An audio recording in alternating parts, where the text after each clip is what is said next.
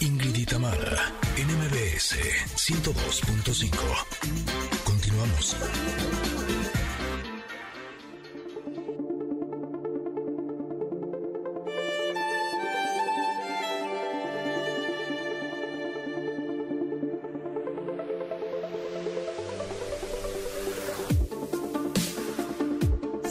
Llegó el momento del comentarot. Qué bella carta nos tocó. Bueno, a mí esta carta es de Toin, ya saben, ese como que te cae el 20, como que el sartenazo, diría Ingrid, como que te mueven el tapete. Así me parece esta carta, que es el 7 de varas. Eh, y es una mujer que está sentada sobre un cojín, eh, tiene las piernas en posición de flor de loto, eh, con las manos como, como en posición de rezar. Ella está voltada a sus- hacia su costado derecho. Sin embargo, esta mujer está como en una cápsula, como en una burbuja. Y ahí se ven colores maravillosos, ahí hay muchos destellos de luz eh, que salen desde... eh, ¿Este qué número de chakra es, Ingrid? El que está ahí en, en- en el pecho, o ma- abajo del pecho más bien, ¿no? ¿El del corazón? pues pareciera como, ajá, como en el centro, en el estómago, pareciera que sale de ahí es- esa luz y ilumina, por supuesto, toda la cápsula. Ese es- en la que ah, no, está. esa va- ya entendí. Pensé que donde estaban las manos. No, el de abajo es el tercer chakra, El tercer chakra, pues bueno, pues el que de hecho es amarillo, así también como está en la carta. Bueno, pues esta mujer está tranquilamente dentro de su cápsula, pareciera como en una posición un poco de meditación, ¿no? Y las siete varas debajo de ella o del cojín en donde se encuentra sentada. ¿Qué dice esta carta? Les voy a platicar. Y hoy que vamos a hablar también del síndrome del impostor, yo creo que viene muy al caso esta carta. Porque fíjense que aquí nos habla de cuando, cuando estamos teniendo un momento muy bueno, cuando estamos, eh, cuando estamos siendo creativos, cuando nos está yendo bien, pero ¿qué sucede?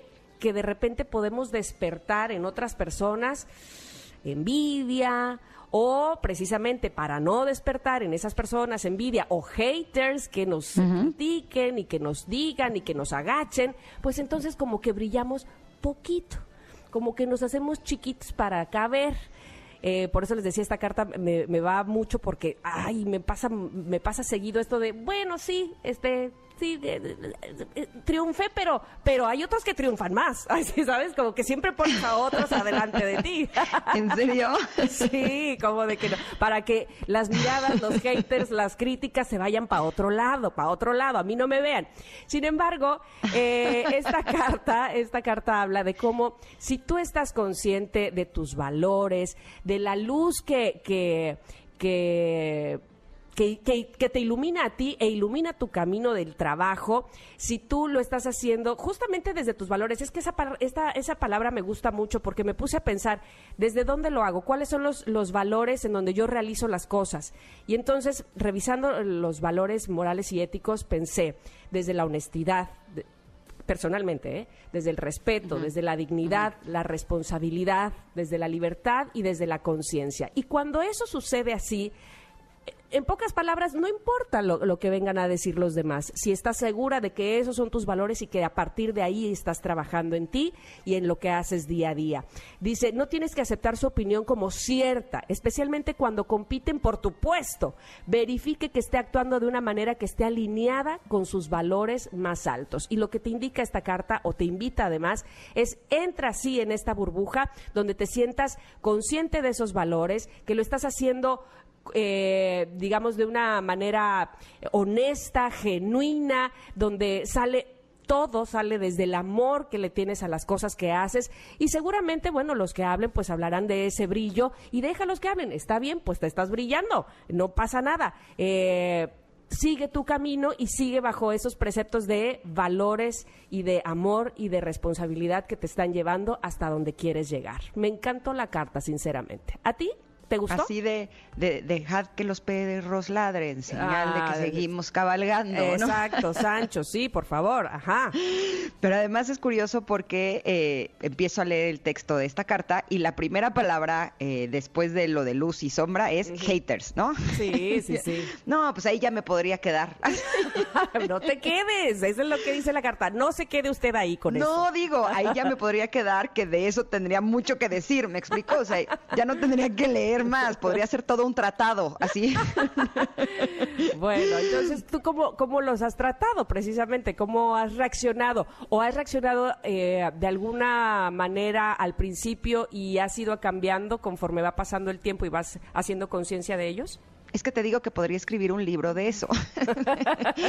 Porque eh, ustedes saben cómo son, que yo busco todas las posibilidades, ¿no? Hasta que encuentre la que funcione. Busco esta, busco esta, busco esta, busco esta, busco esta. ¿Qué me quiere decir? ¿Qué mensaje quiere decir? Pero por qué eh, es esto? Y así, y así me la paso, ¿no? Como detective de mí misma y de mi vida. y justo los haters eh, es un tema, porque ahora con la apertura de las redes sociales, eh, todos estamos expuestos a los haters, no solamente las personas que trabajamos en medios de comunicación, sino que todos, ¿no? Eh, porque eh, pues hay mucha gente a la que le gusta criticar lo que dices, lo que haces, lo que te pones, como lo dijiste, como no, o sea, de veras es, es algo impresionante. El punto es que yo creo que los haters se pueden volver eh, unos buenos maestros. Motivadores. ¿A dónde quiero llegar? Eh, ¿eh?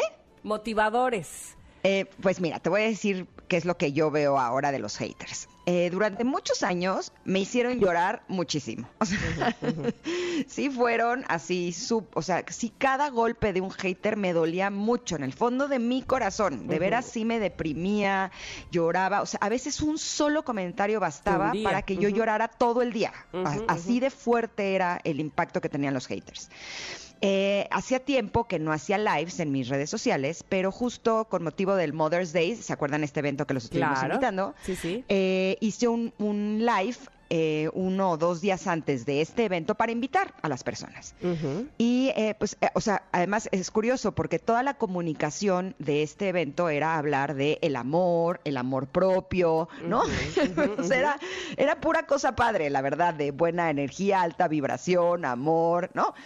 Y había dos personajes que estuvieron en el, en el live. O sea, no haters, lo que le sigue, o sea, de los más intensos que me han tocado. Y de verdad, cada dos segundos, mensaje, mensaje, mensaje, mensaje, mensaje, mensaje, mensaje. Y justo me di cuenta, o sea, evidentemente no me gusta, ¿no? Recibir esos comentarios, pero sí me di cuenta cómo el impacto no era el mismo. Mm. Eh, como que antes un solo comentario me hubiera hecho llorar y ahorita ya te juro que volteaba y decía, ay, o sea, como pobres, qué triste ocupar tu vida para hacer algo así, ¿no? Me daban como mucha tristeza. Justo cuando terminó el live, eh, me escribieron mis amigas del Mother's Day así de, pero ¿cómo? Estaban como muy enojadas porque evidentemente ellas no habían estado expuestas a esa violencia en su vida, ¿no? Y yo honestamente dije, o sea, al final yo ya sé que hay gente así, ¿no? Pero aquí lo que fue como muy rico fue darme cuenta que ya no tiene ese impacto en mí. Y creo que tiene que ver con haberme fortalecido internamente. Y creo que ahí es donde vale la pena ver a los haters desde otro punto de vista. Yo ya lo veo como si fueran eh, como un juego de esgrima, ¿sabes? Aprenderte a, a ser más hábil de manera que los... los pues, los pinchazos de un esgrima no te peguen, ¿no? Como que te puedes volver mu- mucho más fuerte y sobre todo eh, te pueden ayudar muchísimo a trabajar con tu integridad. De manera que lo que realmente importe es lo que tú opines de ti, lo que tú ves de ti y lo que tú sabes de ti. Y eh, a medida que te importa menos lo que los haters opinen, de verdad que sí hay una sensación como de libertad que, que es indescriptible. Así es que yo sé que todos los que nos están escuchando pues se han enfrentado a algún tipo de hater en algún momento de su vida y vale la pena que los vean así, eh, como que, pues qué triste, ¿no? Que, que tengan que hacer eso.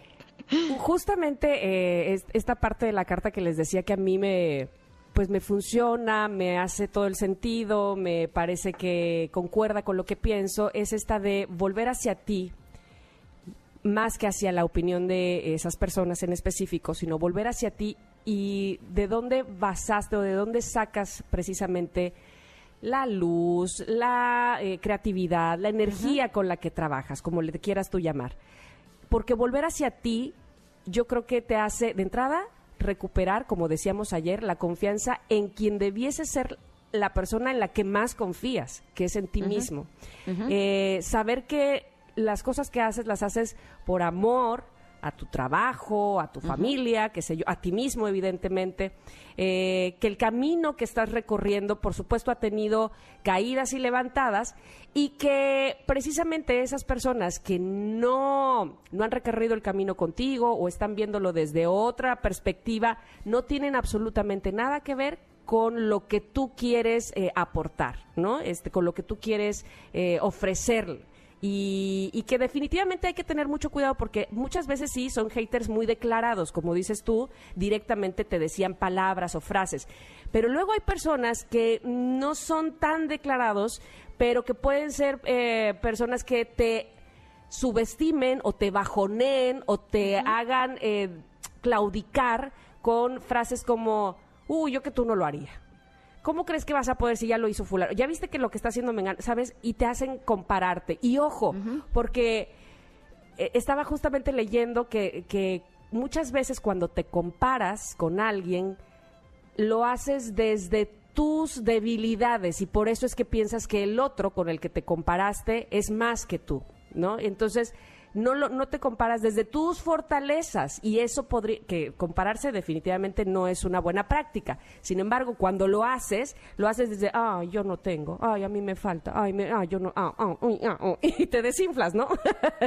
Entonces, eh, volver, insisto, volver a ti y a esta cápsula que nos menciona la carta y que es tan clara, de desde dónde estoy partiendo, cuál es ese centro, ese chakra, ese, eh, que como tú le dices, el tercer chakra, ¿no? De desde dónde sale toda mi eh, luminosidad.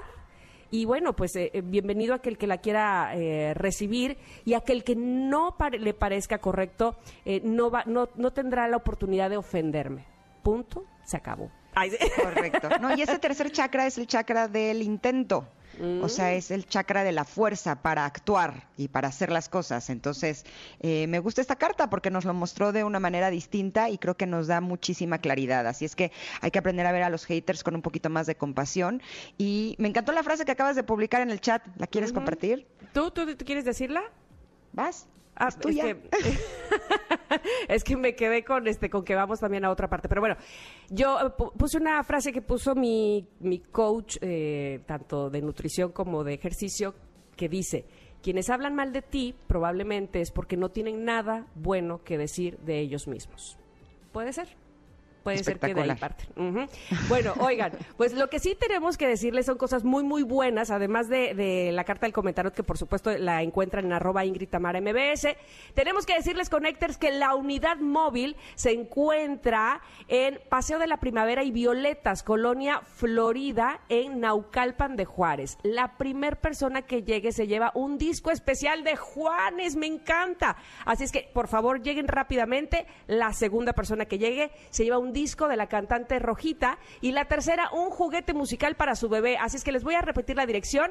La unidad móvil se encuentra en Paseo de la Primavera y Violetas, Colonia Florida, en Naucalpan de Juárez. Listo. Vámonos un corte, Tam. Regresamos en unos minutos aquí a Ingrid y Tamara por el 102.5.